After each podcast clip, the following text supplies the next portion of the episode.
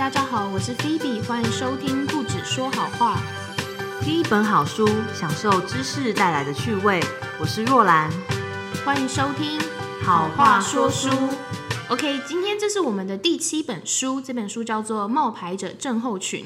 那读书会在五月份的时候已经有办过这场这本书的线上读书会，然后那时候的讲师就是若兰。那可能很多人因为有没那天可能没办法参加参与到这场读书会，所以今天就透过好话说书的节目，让大家可以听听看这本书提到的一些核心跟摘要。嗯，那冒牌者症候群呢？不晓得大家对这个名词会不会感到陌生呢？那我在网络上看到的是，有这样的症候群的人，可能你内心会有这样的想法。比方说你在工作上有人就是主管给你就是很重重要的责任，可是你却担心自己做不好。那或者说在生活当中呢，有人称赞你呢，但你却怕对方只是被你的表象给欺骗，或者是你为了要证明自己非常的优秀，就会不断的去找更多的挑战跟工作来去做。或者是有可能担心某件事情无法做得很完美，就会不断的拖延，这些都有可能你会是冒牌者症候群的其中之一。没错，其实今天的说书啊，我们会带大家了解的就是冒牌者症候群是什么，因为它其实定义还蛮广泛的。嗯，因为它不只是说，只是觉得哎自己好像配不上自己的头衔，而是有各种成因、各种表现方式。对啦，但是我个人是觉得我没有这样的症候群啊，因为我觉得我可能我拥有的成就本来就是我很努力而得到的，所以我不会觉得我配不上。但我很期待听听看若兰来去分析看看，也许我真的有这样的症候群，只是我不晓得而已。因为书里面作者就有提到，他觉得将哎不是他觉得啦，他其实有引用一些美国的数据，就说。大部分将近七成的人都曾经有体验过这个冒牌者症候群，哦程度不一而已在美国吗？对，那在台湾呢？哎，这我们就不得而知了。希望这位作者之后来台湾帮我们做一下统计哦哦。哦，好好好，OK，好啊。那接下来是，带大家先认识一下冒牌者的类型好了。嗯，好，那第一种类型呢，就是完美主义者的冒牌者症候群。嗯，那简单用一句话来概括，就是他们的生活理念没有九十九分，只有一百分。我觉得这样的人好累，你是吗？我曾经有一段时间是，我现在努力的跳脱出来啦。对啊，人生那么长，何必这就是对 没错，其实这个是一个最常见的类型。对，那他呢？他这种类型的人，就是会设下精准的计划，嗯，而且他对于他的计划是比较难去容忍有任何的偏差跟变动。哇塞，这好像是我的某个主管，嘿，开始想到了周围的人了吧 我？们身边应该都有这种疯狂完美主义者。嗯而且当他做得好的时候，他不太会庆祝哦。就像以前考试考好，有些人考了对啊，六十进入到八十，他就对大吃对，啊，犒赏自己啊，逛街买东西。对，然后跟大家说，哎，我进步了多少分？对，但是这群人就是拿了九十九分，他可能会小小声，不想要让别人知道哦。哦，你是说他即使少了一分，他都觉得自己不够好？嗯，有些人甚至会到这种程度，天哪！因为他们只会关注在我可以做得更好的地方是什么，所以他们的脑袋里就是我没有做得真好，耶，我做得好棒哦，只有如何更好。我做错地方是哪里？为什么这里出错了？像这活得。太累，我觉得活得太累。我很好奇，这样的人是怎么养成这样的个性的？其实待会会分析到一些，就是书里面作者提到，比如说你的成长背景、家庭给你的一些态度、言语，让你感受到的讯息，其实都会影响你拥有某一些价值观。嗯，好那我先这边带到跟大家说一下，其实像是什么样的经验，可能会让你在小时候就开始有这种完美主义者的冒牌者症候群呢？就像是你的父母。可能面对你做了很多的努力，你很开心的跟他们分享，可是他好像永远都只会告诉你说：“哎、可是你这个地方没有做好啊，你这边应该可以更好嘛。”还有我们最常听到的，为什么别人可以考一百一十分，他可以加那十分，你为什么不能加？烦哦。嗯那像这种言语也是会影响大家形成往后的冒牌者症候群。哦，所以这种人，他们就是如果没有做到很完美的时候，他们会觉得自己不够好，他们是这样的症状。没错，而且当他没有办法达到完美的时候，他心里就会出现各种自我怀疑啊、担心，甚至会觉得自己很失败而感到很羞愧哦。嗯，若兰，因为你说你曾经有这样的状况，所以你是不是特别感同身受？对啊，我尤其在作者讲这个环节的时候，超级感同身受。真的曾经就是连做一件小事情，不是只是考试，而是包括像呃家里面的家务好了，要擦桌子，我一定要擦三遍。你干嘛擦三遍？因为我觉得擦一遍不叫干净，我没办法确保它一定是干净。是你妈要求你，还是你自己觉得？我自己觉得。哦，但是小时候我就有一个经验是，我在扫地的过程中，我可能就是当然就会努力的扫啊，小朋友就觉得啊至少努力做嘛。对。但是妈妈就把我的扫把直接抢过去，然后就说不是啦，就是要这样扫。可是我已经是我很努力在扫地了，我不是在摸鱼，还是说让灰尘飞来飞去，没有。哦。那这样的经验其实发生在很多事情上。难怪，因为我妈的个性好像有点类似这样，但我在她没看到的时候，我就会按照我自己的方式去做，管她的嘞。你变化成另外一种，对，而且我妈会跟我妈会要求我说，地板就是要这样拖才干净，然后我就会回她说，有做总比没做好啊。我现在也努力这个，对，所以你看，同样的妈妈，所以我们还是有不一样的个性。嗯嗯嗯，所以其实也蛮看大家在那个面对各种情况的时候，你衍生出来的想法是什么。嗯，那刚刚讲到这个完美主义者的冒牌者症候群，他会因为无法得到完美而产生出来什么样行为的反应呢？比如拖拖拉拉，事情一直往后延、拖延，嗯，工作过度会变得非常非常的努力。或者是他干脆会选择放弃，因为他没办法达到一百分嘛。那既然我没有办法达到一百分，那我干脆都不要做好了。这真的好像以前的你哦。没错，我以前都挑我擅长的事情做。如果我确定我那就是可能没有办法保证自己能够拿前面的名次，做的很好的事，我就不会去做。哎，我觉得这本书如果有这样的症状的人去看的话，一定会觉得很疗愈，因为他会觉得他的内心的世界被人家写出书来，然后了解。然后告诉你说，其实这只是一个症状，你可以改变。嗯嗯嗯，因为其实我们常常会觉得，好像这种态度是一个可以督促自己前进吧。嗯，好像我只要知道自己要改进的这部分是什么，就可以让自己下一次做更好。但有时候这种态度过度的时候，就像是刚刚提到的，他可能会拖延，可能会过度的努力去工作，甚至有可能造成你自己会。反而放弃很多事情，明明你可以去透过一次次的练习做得更好的，但是你选择就是好完全不碰，所以也许那件事情是你可以被培养做的很优秀的哦，嗯，但因为你的这个态度就是冒牌者症候群，所以导致你反而停滞了。这也是为什么这本书大家要来讨论，作者觉得很重要，嗯，因为就是在。隐藏的这个冒牌者症候群底下有很多是莫名的，就像是一个脚镣一样靠住你。你虽然还是可以往前走啦，就是像拖着一个铅脚上的铅球，可是其实那都是会让你跑得比较慢。嗯嗯，所以这个书其实有点想让大家卸除掉你脚上靠着那个铅球。嗯，其实我觉得很多人他们可能内心有各种类似这样的负面想法。但今天如果没有人，或是有一本书来去分析，告诉他说：“哦，这样的想法是什么样的状况的话，其实很多人就会习以为常，或当成是自己的个性，然后也没有发现问题，就这样过一辈子。但这会有一个后果，就会变成可能有些人会研发出忧郁症，嗯，或者是他可能年纪越大，他的行为跟他的想法就越来越失控，或者他会一直过得很不开心。没错，嗯，所以这本书其实应该是蛮推荐大家去看的啦。我看的过程当中，觉得除了像菲比刚刚讲被了解，嗯，真的有很多自己以为是正确、看似平常的态度，开始想要改变。那刚刚讲讲完、介绍完这个完美主义者、冒牌者症候群，我们来介绍第二种类型。第二种类型呢，就是认为才智都是天生，才智天生型。他们的想法就是，真正的能力应该是要与生俱来。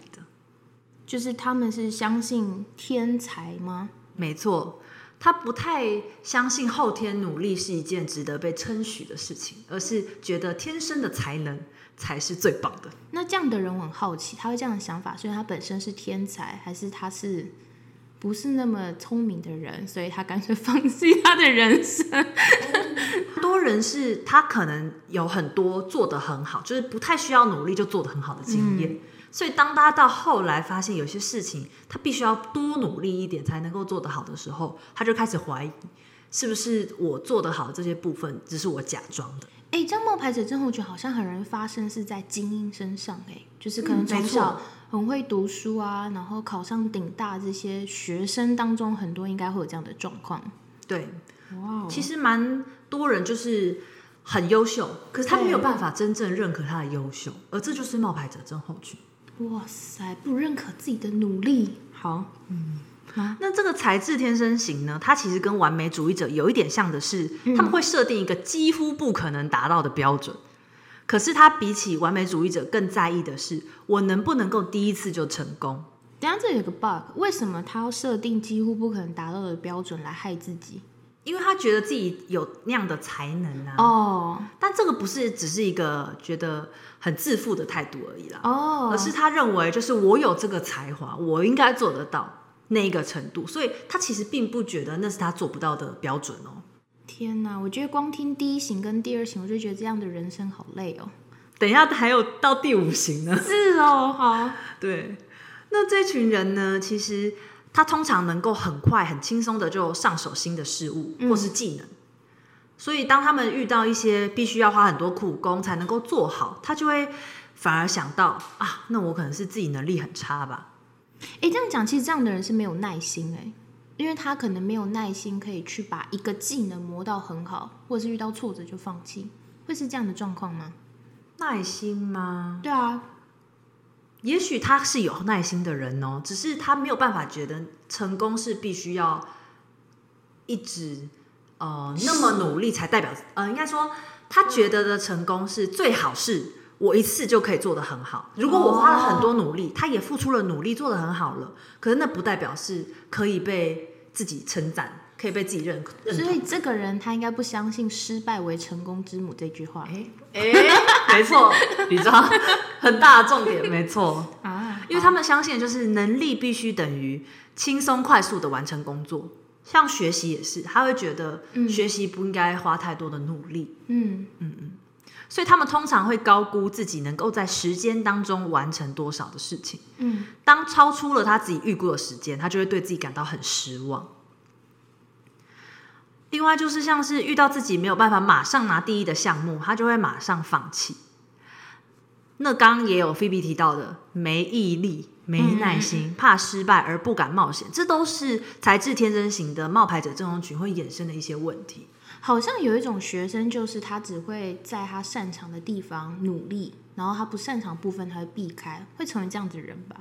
嗯，有些人是会这样出现反应。嗯，那像遇到困难的时候，才是天生型的人呢，他就会认为说是我天生的缺陷，我不应，他不会想说我应该要多花时间学习，哇，这种人应该要多看一点励志的故事，或者是需要去甘正传啊之类的。嗯多体会一下跟让自己失败看看。跟你说，他一失败他就垮了，搞不好这种一失败就跳楼了。所以这其实也跟蛮蛮多时候是你小时候的经验有很大的关系。嗯，如果小时候的经验是你每次都是不费吹灰之力，然后就做得好就被称赞，哦，那就会蛮常影响你，就是觉得成功就是要那样才叫做成功。如果我必须非常努力，那好像就不是成功。哦，哇哦，好啊。那第三种类型是，第三种类型呢，就是个人主义者，他们认为说能力就是自己完成所有的事，关键字是自己。一个人吗？嗯他相信所有的任务最好是独立完成，因为他觉得要证明自己的价值，就得要自己搞定一切，不要给我任何的帮助。哇塞，这个人也活得很辛苦哎，这种人。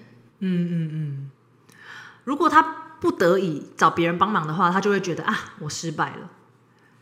所以他这种类型的冒牌者症候群呢，他就会在做的很辛苦，或是陷入一些情况比较停滞啊、焦灼的时候，他就会为了逃避失败，然后又拖延事情。哎，怎么办？我觉得我真的应该没有冒牌者症候群哎，因为第一个，我觉得我没有办法一个人独立完成事情很多，我一定要同伴。再来，我我也不觉得我很聪明，所以我要很努力。然后呢，我也没有很想追求完美，这样到底是好还是不好？你是个健康的好宝宝，想法健康的好宝宝。哦，是吗？是这样吗？哦，好，再来。那其实呢，这样子个人主义者的人，他们会拒绝跟他人的合作，因为当他跟他人合作的时候，他就代表说，哎，这不是我的成就，因为有别人参与嘛。他的成功是只有自己的成功才叫成功。我觉得这个人有点自傲，这样子的人其实有点自傲。其实我觉得另外一种反应是，他们可能相对是软弱的哦，哦因为他觉得为了让别人不不觉得哦，就是被麻烦了，他不想示弱，因为他不想要麻烦别人或者是求救。那他可能是成长经验中有很多时候是父母让他都自己一个人照顾弟弟妹妹啊，嗯还是说什么事情都说你自己去搞定就好了？为什么你都学不会？为什么这个问题还要问我？哦，所以这样子的成长经验就会造成他们觉得啊，好像一切事情都必须得要我自己完成才行。嗯，因为他向外求援的时候，他其实会蛮担心，因此会泄露自己的无能。啊，我常常觉得我很无能呢。你是个勇敢失败的人吧？这其实是个蛮好的心态耶。我虽然不喜欢失败，但我蛮觉得失败是应该要有的。嗯嗯嗯嗯嗯，蛮需要的。我觉得，我现在也蛮体会失败是必要的。哎、这样我是不是精英啊？因为感觉只有精英才会有冒牌的真是啊，。你是一个有健康心态的精英。哦我们要打破精英迷思，精英迷思不是所有事情都觉得哦自己最棒而已。对啊。好好好，那第四种类型啊，学者专家型，他就是觉得动手之前我就应该要知道所有的事情。这也太难了吧？嗯，好，他会坚持的去掌握一切的资讯，他有点像是知识版本的完美主义者。嗯嗯，他会当他碰上无法回答的问题，就会画上一个等号，是我是无能的人。嗯嗯嗯，另外一方面就是会害怕被认为自己是没有经验的啊，缺乏知识的。举例来说，如果在求职的时候他没有符合每每一个条件，他就不会敢去应征。哦，这个可能，这个我可能会有一点这样的想法。以前啊，刚开始找工作的时候，但你工作久了之后，你就发现有很多的东西是你去做就会了，其实并不难。对，所以后来其实也没有这么的严重。那这样子的人可以发现说，他们常常是身上挂着不止一个学位，可是他永远觉得不够。哎，所以这种人不是因为他喜欢学习，我我身边有很多这种人呢，他可能念了一个硕士之后，工作之后再去念第二个硕士，然后或者是应该很少人会想要念到博士啦，因为那个更更困难的一条路。你可以问问看你们那群朋友，他是不是常常会说，嗯。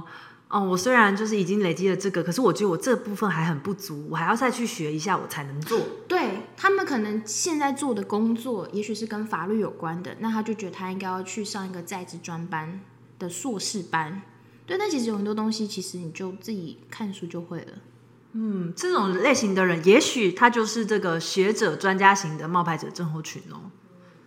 那他们这类型的冒牌者症候群呢，他还会觉得拥有客观的知识量，就是有很多很多的知识，很多很多的学位，就等于自己是成功有能力的。哇塞，那不就是书呆子吗？哎哎，老学究。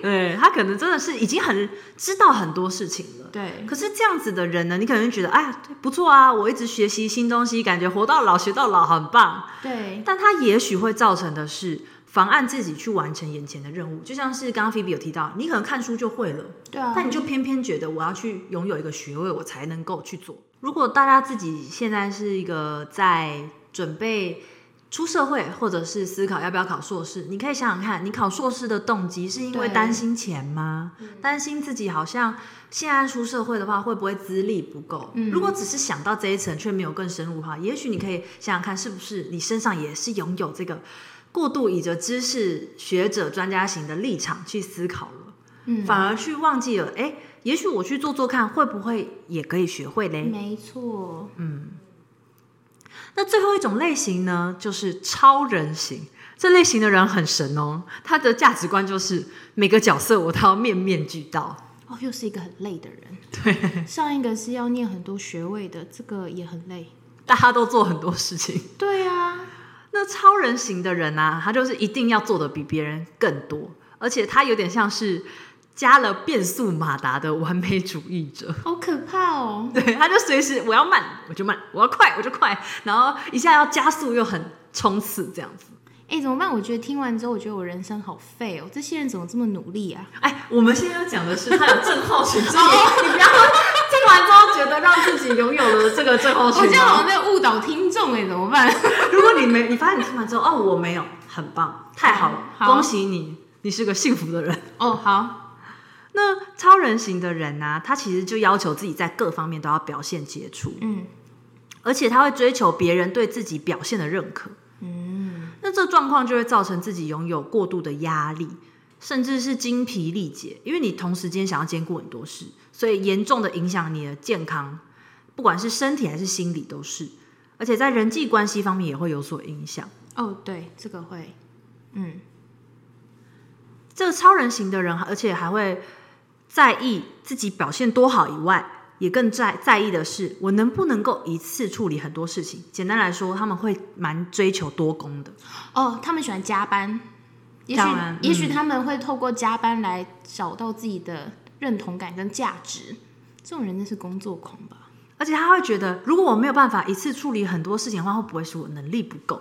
可是这很现实的来说，如果对合理的工作量有着不切实际的期望，无时无刻都在拼命的话，其实真的没有办法很。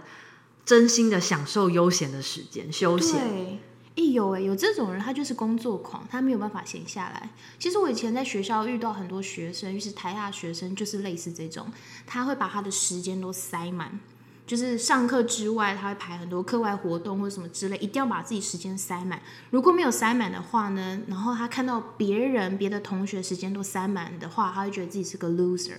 嗯，他会觉得好像我社团方面做得好，课业要做得好，还有什么家庭方面啊，人际关系要成为社交之花，这样子的人，也许就是超人型的股的这个冒牌者症候群。这样会早死吧？我在想，希望是大家听完之后赶快来改变一下，不要太早。天哪，太高压！哎，这五种人都会早死吧？我在想，好累哦。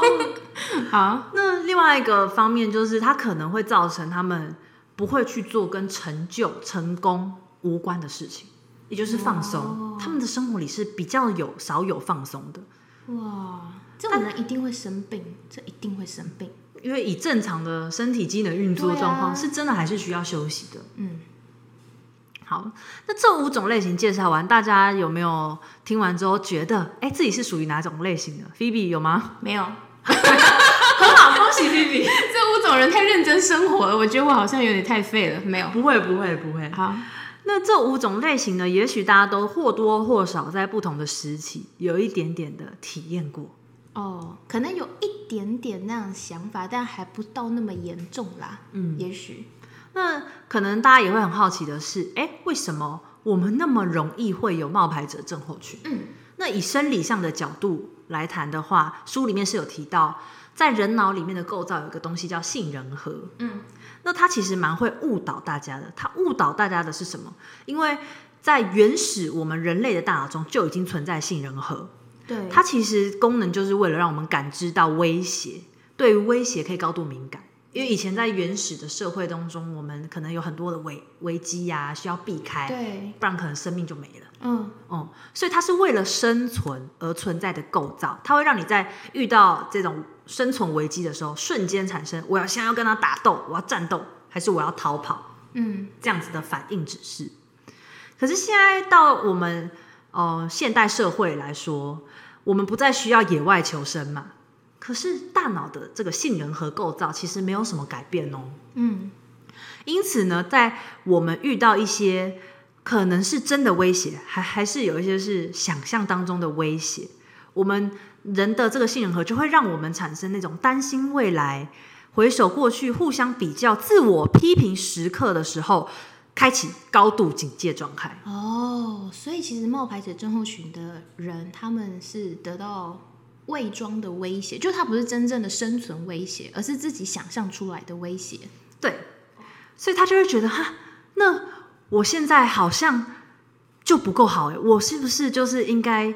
就是真的是做的很很差，他会出现那种怕被揭穿的心态，那就是冒牌者心的冒牌者症候群会有的心态。这样，嗯。嗯嗯那他其实这个是逐渐成为的，因为它就是一个，如果我们放任我们的大脑这样子凭感觉，而不是真实的事实来判断，嗯，那就会慢慢的衍生出这种我们怕被揭穿呐、害怕自己不够好的冒牌者症候群。我有一个朋友，他去年他的大脑真的生病了，然后他真的就是冒牌者症候群的其中一个症状，他永远都觉得自己不够好。可是他是台大毕业的，然后他其实毕业之后他也有很多的成就，不管是在工作上啊，或者是在他的呃工作之外的时间。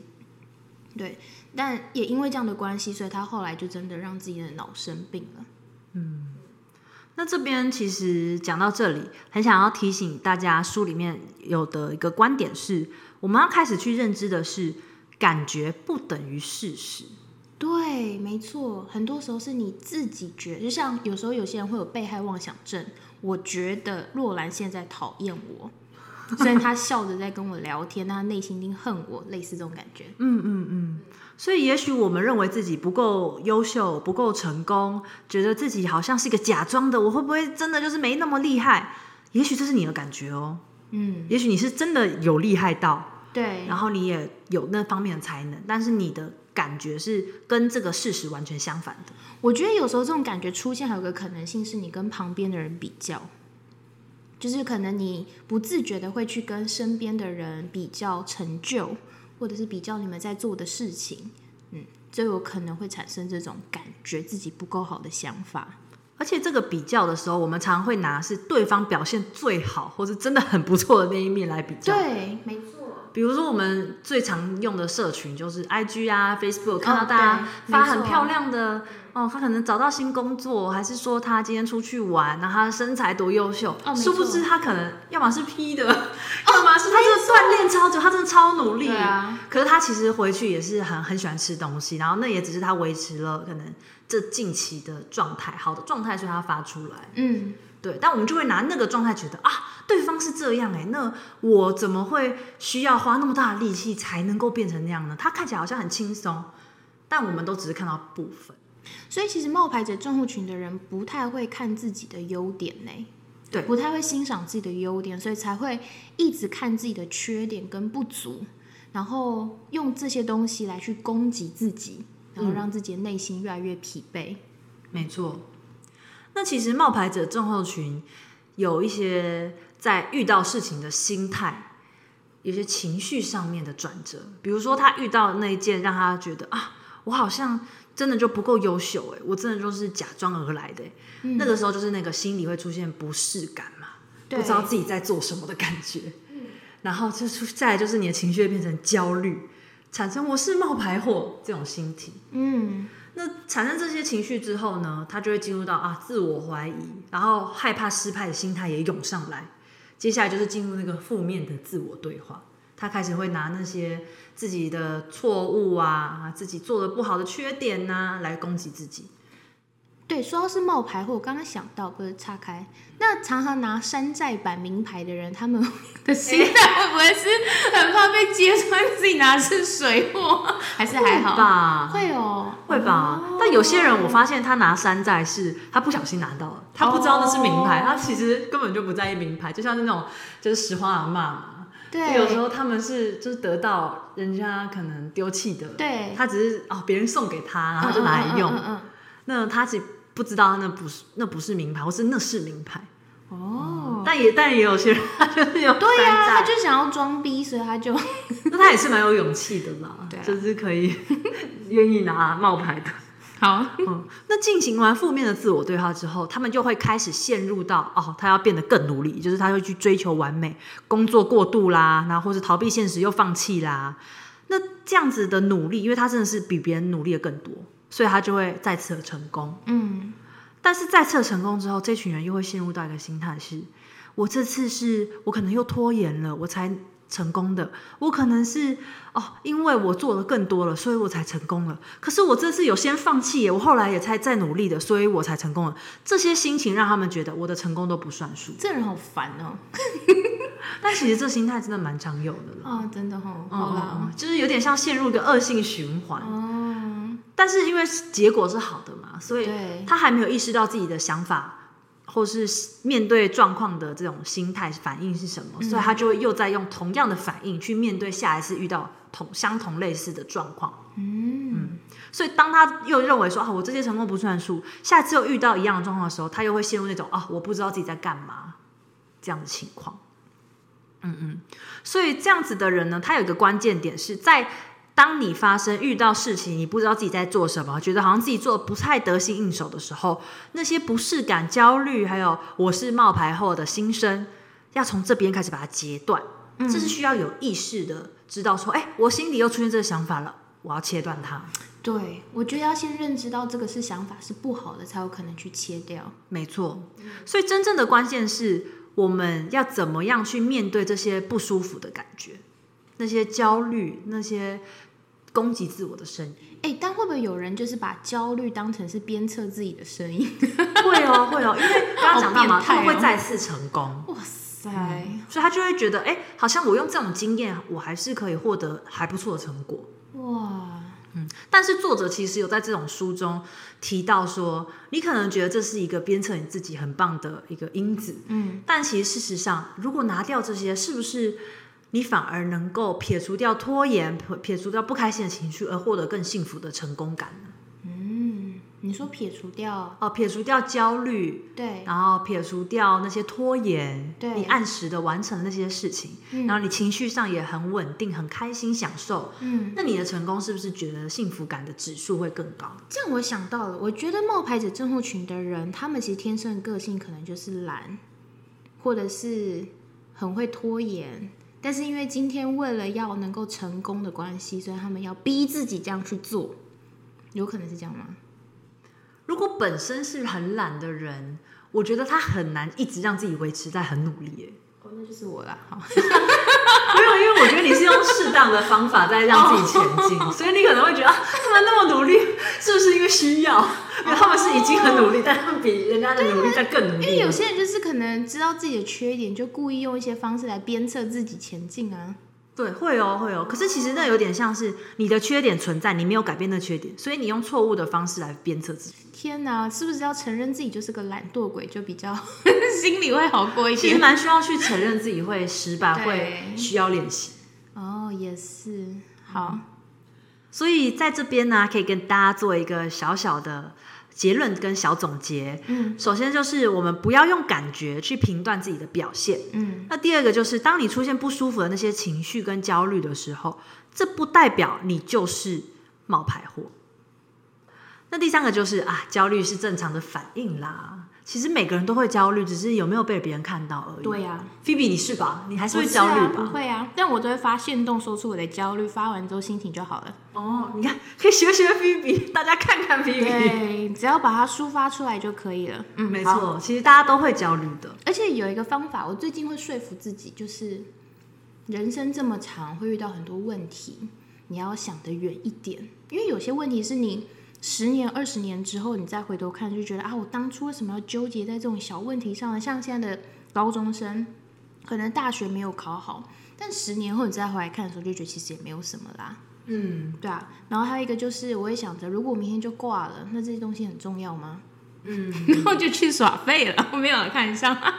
这其实是一个蛮好的思考点我也常常会一直问自己说：“哎，这件事有严重到就是，如果我今天生命突然结束了，对啊，然后会影响我什么吗？或者是我会想，如果今天得了癌症，这些东西还重要吗？名利、成功、追求别人的认定、生育，就觉得还好。”嗯，其实就这样想一想之后，你就会不是说你的想法越来越懒散，是你的想法会越来越放松，relaxing。对。那刚刚我们已经向菲比学习了这个焦虑的释放方式，其实接下来就会讲到说，哎，有自信的人呐，他们面对这种不舒服情绪的反应是什么？他们的反应就是，当他又也是跟大家一样，面对到某件事情很有点困难，他会陷入。我不知道自己在做什么的情绪时，也许也会焦虑。但是接下来他下一步，他会问问自己：哎，我我这个该怎么做？或者是哎，这个焦虑感我该怎么样去解开呢？嗯，哦，他会询问自己这样。那在下一步，他就会去请教他人了。也许他会去问问了解这个状况可以怎么做得更好的人，或者是去向别人求助，说出自己觉得现在卡住的地方。嗯嗯，下一步呢，他就会进行自我对话，但是是正面的。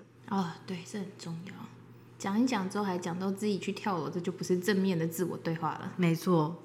那下一步呢？因为这些过程就是包括他了解了自己的情绪，然后并且向他人请教怎么呃这些问题点要怎么样解开，然后又进行了正面的自我对话，其实就会让他们成功。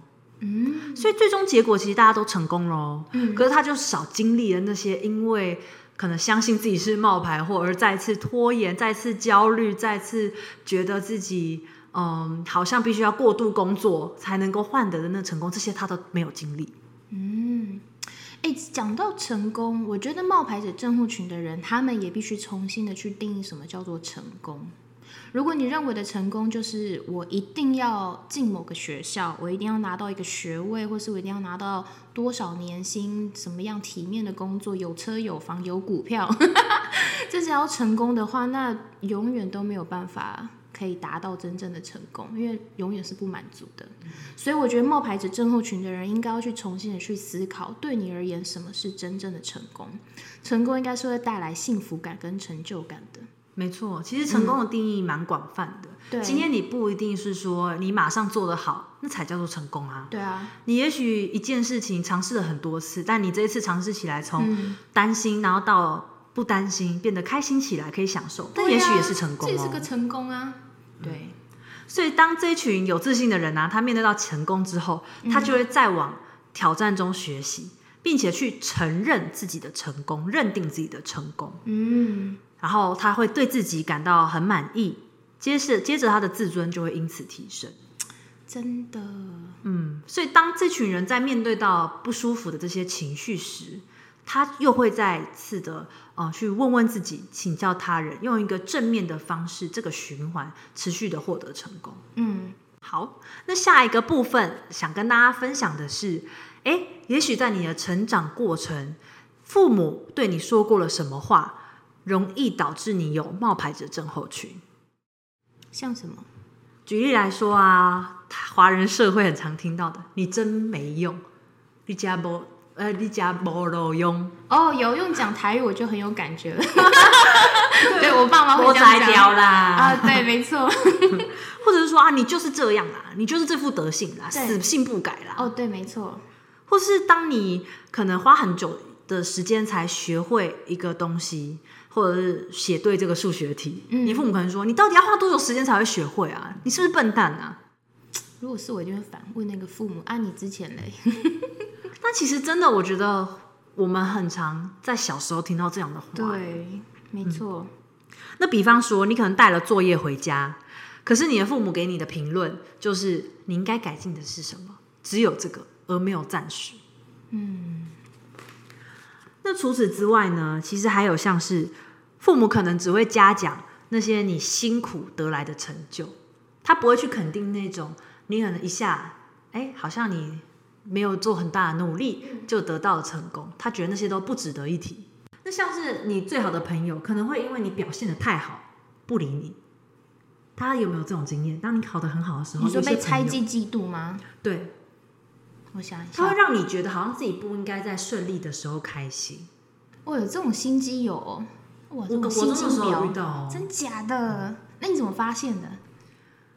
因为他他不会跟你说他是嫉妒你，哎，他跑去别人的怀里哭的时候，哭什么哭？他没有就哭说，就是他觉得他的数学考得很烂啊，但我因为我刚好是拿了全班比较高的分数，对，然后他就好像因为是看到我的，他原本没有哭哦，他是知道我的成绩之后，他才开始哭的。所以在这之前，你知道他暗自把你当成他的假想敌在较量吗？我不知道啊，我一直以为他是我的好朋友，但没想到他其实没有很希望我做得很好，这样。哇塞！对，那后来你跟他之间的友情，友情的小船就在国中毕业之后就翻覆了呢。好，OK，借此透过一个数学考试就可以分辨什么是好朋友。没错，所以这些其实就是我们常常在成长的过程中，也许听到的言语或发生的状况，让我们在长大之后容易拥有冒牌者症候群。嗯，那刚刚菲比有讲到一个是大家要去思考成功的定义嘛？嗯，那大家也可以去想想的是，环境影响你对成功的定义。没错，举例来说，那环境是包括家人、嗯，你的朋友，还是你的同学、同事，甚至是你比较呃算是欣赏的对象，可能是你的前辈吗？或者是你的偶像，嗯，或甚至是社会氛围，这些都有可能影响你对成功的定义，而导致你觉得好像你必须要做到那个程度才叫做成功。没错，嗯。那我就想到一些很实际的例子是，假设是气管系的人，那个氛围就是，嗯，你可能要在大四、大三的时候去某一间特定的知名外商实习，或者是拿到哪一间厉害公司的 offer，那叫做成功。或者是要参加很多的什么比赛、行销企划比赛，才会觉得你很成功。嗯那以设计系或者是一些常加班的产业，他们可能会觉得啊，因为我们每个人都在超时工作啊，所以如果你身在其中，那你会觉得，哎，我如果提早完成的话，还蛮有罪恶感的，会不会是我不够努力啊？应该是你比较聪明，所以提早做完吧。没错，其实是掌握做事方法啦。对，所以这些氛围其实蛮容易影响我们的。嗯，那冒牌者其实也会有一些呃确认偏差，就是这个就是指我举直接举例给大家听好了。比如说，你会认为说我只是运气好，可其实殊不知是你很努力。哎、这个我真的觉得人的成功真的要有努力加运气。我觉得我高三考大学的时候，我真的很努力，但是也有考试当天的一些运气跟整个整整年，就是那一年的那个考题的难度跟深度，也成为我的运气的一部分。所以我后来考上了某个学校。嗯，对，所以我从来不觉得自己是侥幸上台大，而是因为我真的很努力，再加上运气。成功没有运气是不可能可以达成的。没错，其实他是在努力的基础之上，然后又有运气的加成。没错，所以我是觉得冒牌者症候群的人真的不能够否认自己的努力。没错，没错。嗯那除了这个心态以外，他还会在自己成功之后就想说啊，我只是很会装啦，我只是装的我很厉害，所以大家才会认可我，天哪，这种人应该常内心在害怕，就是被揭穿啊。对啊，除此之外，还有他们其实只是礼貌性的在说场面话啦。你说别人称赞你，只是在讲场面话。没错，就会觉得啊，其实他们对我讲的认定啊、赞许啊，那些都只是场面话了。这种人是不是要学习啊？怎么样分辨什么叫真心的称赞跟假意的称赞蛮？需要，我觉得重点是这个感吧觉了啦。对啊，我觉得重点是这个吧？你听得出来是不是在真心称赞你啊？因为他有时候也会为了让自己再次的更努力嘛，对，所以他就会觉得哦，没错，就是他可能不是真的。哎、我觉得这种人是本来就不会称赞自己的人，因为不会称赞自己，所以别人说什么你都会觉得啊，没有啦，没有啦。对，或者是他真的很少被称赞，好所以当他被称赞的时候，他会觉得他们可能只是啊，就场面客套话说说。天哪！好，再来还有呢？那还有像是啊，我只是真的很努力而已。如果我今天没努力的话，我根本做不到。我正就是比别人更努力才做得到，就是那些才智天生型的人，他们常常会有这样的偏差。啊，正常啊，本来就是要努力才会有收获啊。他的意思意思就是他他可能觉得别人的成功是应该是那种哦，他有一些天赋，然后只要努力一部分，然后他就可以获得那个成就。但他就觉得我就是努力居多，我就是努力百分之百，那个天天赋的部分零。哦，那这种人应该要去看《刻意练习》这本书哈。其实我觉得啊，相信自己，嗯，努力才能成功，其实没有错。但是你可以相信的是，就算你今天没有努力到超时，然后努力到加班到深夜，嗯，你还是很做得很好了。我觉得会加班工作的人，除非他真的是工作量爆多，另外有一种可能就是他真的有可能能力不足。对，这样听到的人会不会觉得啊，我真的是能力不足？我前面有说，就是除非你真的工作量是超过你的能力的负荷跟你的时间负荷了，不然有一些人，我在职场上有看过啊，有些人会一直疯狂加班，原因是他真的能力不足，或者是他可能边上班，大家白天在上班的时间，他就是在拖，嗯，他无法很有效率的把，不是没有能力，他可能就是做一做之后就出去跟人家聊天啊，或者是很容易分心啊，他没办法可以专注的把事情做完，以至于他必须要加班。这有很多种可能啦。嗯，那再来还有嘞，那还有像是啊，这件事我会找我做，不是因为我的能力，而是因为其实也没人想做啊。对啊，有可能啊，职场上。可是其实我我觉得大家很难去真的相信说是因为别人觉得你做得好，但的确有很多时候是这种，就是没人想做，所以你做。但是但如果你能够享受在，因为是你可以做得好，你有那个责任，哎，不是，你有那个自负心啊。哦，哎，我自己对工作的态度是。不管是不是什么原因交付给我的，反正我做的过程当中，我就可以有所学习，我可以得到经验。这样去想的时候，做什么都 OK 啊。嗯嗯，只要不要过度加班就好了。对对对对，不要超过负荷量。没错。那还有像是他们会觉得，常常有一种想法是啊，因为我有关系啦，这个人跟我有关系，我有人脉，啊，你说有背景、有靠山这种。哦，那那那也没办法，那你就去一个没有人脉的地方啊。大家可能会觉得好像有人脉是一件跟自己成功无，就是好像是一个有点像掺了杂质的成功。有哎，如果说我的同事他是因为今天他是谁谁谁的女儿，所以他被聘过来，我自己也会先有刻板印象，会觉得哦，你就是因为有这个，所以你可以得到。但接下来我会观察这个人的人格跟他的工作能力。其实大家很多知道的一些成功企业家，嗯，他们真的有很多人是在努力的过程当中，就因为有好的人脉，谁跟谁又介绍他，对啊，但是要要有他努力的基础，他优秀的基础，嗯，他也才能够好好的运用跟发挥这些人脉。哦，你说的人脉是这个，我以为是他是靠关系呀。哦，关系是有啦，但是就像是刚刚菲比讲的嘛，就是你你说你会看他。后来他的对才能或者他他的努力是怎么样？对对，其实这部分还是很重要。那是那像那些已经做的很好人，其实多少也是有人脉的帮助，但只是人脉不一定是很近的关系，有些是也可能很远。但那可能就是不是表面上大家觉得啊，我工作就是直接投一零四上面，也许就是有人 啊，因为这个朋友认识我啦，他转介我进去，可是有更优秀的工程师哦。可是因为你也要够优秀，你才进得去。我是必须要相信，对，像 Google 就是要内推。我是蛮认同，就是因为你今天可能在这个场域，你的表现很好，然后你的呃个性也很好，所以一定会有赏识你的人。那这样子去结识人脉是非常重要的，因为职场上就是需要这样的人脉。嗯，但这也是因为你本身努力，还有你本身努力去经营的人际关系而得到的。所以这是理所当然，因为你努力过。嗯，没错。我觉得这样的人脉应该是要认定自己的啦。没错。那还有就像是，可能你去到了你的第一志愿，嗯，但你是被取进去的。哦，你就像你是备一，然后但是有人放弃，所以你进去。对，你就觉得啊，我只是被取，他们可能不是真的想要我。那你这样被十没有进去的人要怎么想呢？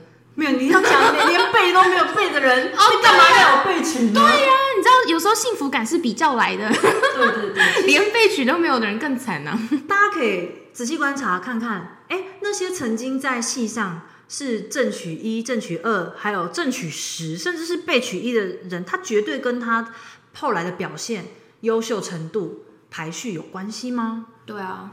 嗯，所以这其实只是教授在看你当下跟他面试或是申请过程当中他的喜好哦，而且有时候可能分数只有差零点几分，你就不是正取名单，你只是备一，可是那表示很优秀啊，因为你还是进去这个学校啦。对，因为其实有太多都是只能够透过片面的资讯去了解，才算出那个分数的，或者是这一批人都太优秀了，所以就真的没有办法，你只好是备一，可你还是上了。嗯，对啊。那有些比较夸张的人，他甚至想啊，教授会不会射飞镖射到我的名字啊？就是他不知道选谁啦，所以他就射到我才才帮我进去的。这也是蛮幽默的自嘲的想法，但我觉得那样对那个教授很失礼。可是我怎么他怎么可能会随便的收学生呢？对啦，其实真的以教授立场，他们真的不会随便收的，所以大家根本就不用担心自己是不是。被拎进去，还是在路边被捡到，还是不小心像石头一样被踢进教室？不是，没有这么凑巧而已。而且你要想，那些没有进去那个学校那个系的人，他们宁可是被取进去，他们也想要你的那个位置。对啊，对啊，所以其实成功不是只是单纯从名次去判断。嗯，没错。嗯那讲到这些，可能大家觉得啊，想法当中好像有些人觉得荒谬了，有些人觉得我好像蛮常出现这种确认偏差的状况，哎，我要如何扭转呢？嗯，那就是必须要注重事实根据喽，也就是你要注重证据，要抽离自己的情绪。嗯，那这边提供了一个小方法给大家回去可以试着练习看看。那这也是书中有提到的，就是我的成就清单。你可以回去练习写下你所有的成功，仔细的思考每一件做过的事情，不管它是大的还是小的。那这成功你可以设定一个节期，比如说它可能是近三个月、近一个月，甚至是一个礼拜当中你视为成功的事。然后你仔细的思考看看，哎，那些做过的事情是什么？例如减肥，对，例如减重，难道是因为你今天真的？呃，拉肚子，很幸运的，对，拉肚三天所以瘦吗？这意思是这样的吗？哪有这么扯的事情？哎，雨乔在这边，他在帮我们录音，你知道他是很努力，最近吃很少，每天去跑步，才瘦了两到三公斤。对他，他成功了。雨乔，雨乔这边再在线问你一下，你觉得你自己是成功的人吗？你可以认定吗？成功减肥的人，雨乔表示可以，太好了。减肥方面成功的人，所以大家可以回去练习看看哦。也许你会对于自己的成功有新的认知。嗯，但我觉得在写这个清单之前，大家应该要先思考的是，你认为的成功的定义是什么？像刚刚减脂减肥，这也是一个成功。如果你做到的话，或者是还有什么成功？还有什么？戒掉喝不喝饮料喽哦，甚至是哦从原本全糖改成微糖，这对若兰来说也是个成功的。对，但我不是从全糖改成微糖那么夸张。你是全糖啊？哪有？我是微糖改成一分糖，一分糖改成没有。你以前都是喝全，我从来没有喝过全糖。半糖，对半糖，对，好像一开始半学生时期。对，然后还有什么成功？不管大或小，比如说跟家庭沟通，你今天原本很害怕。呃，跟你的父母多讲讲某一件事情，但你今天尝试了只讲一句，那也算是啊。哦，对，然后还有嘞，还有，如果以学校方面来说的话，我会觉得尝试那些自己原本害怕失败而不去做的事情是成功，因为其实各位身为冒牌者症候群的人。你真的不用担心自己是不是冒牌者，因为通常你会超级努力。对，那大家应该都知道吧？努力本来就是会进步啊。嗯，就像就像课业一样，你数学再怎么不会，不会，大家可能会说不会就是不会。没有，你数学如果真的去了解理论，然后你多算，你其实再怎么样，你还是会，只是那时间可能会长一点点。还有就是你要把你的成功定义的范围缩小一点，因为他如果原本他认为他的数学应该是要九十分以上。但他现在能力就是只能及格就好的话，那他就要认定自己可以做到及格，就是现阶段的成功。因为成功有时候是持续的、阶段性的来去达成。对，就是真的没有所谓大家想象那种梦幻当中一触可及的成。对，而且其实很多表面上，比如说很会讲话的人，站在舞台上的人，那些都是什么台上十分钟，台下十年功。而且是经历过很多失败的经验才可以做到的，所以大家回去如果要列这个清单的话，一定要去先思考你的成功的定义是什么，然后从小事开始去认定自己做到的成就。没错，嗯，那我们今天其实跟大家分享冒牌者的。类型，然后一直讲到为什么会有冒牌者，甚至有讲到，哎，你可能是冒牌者，常常会出现的一些想法，对，怎么去改变它，然后给大家一些小习题。其实最后也希望大家在呃思考过程当中，能够感觉得到，就是冒牌者是不是也正在拖累你的脚步？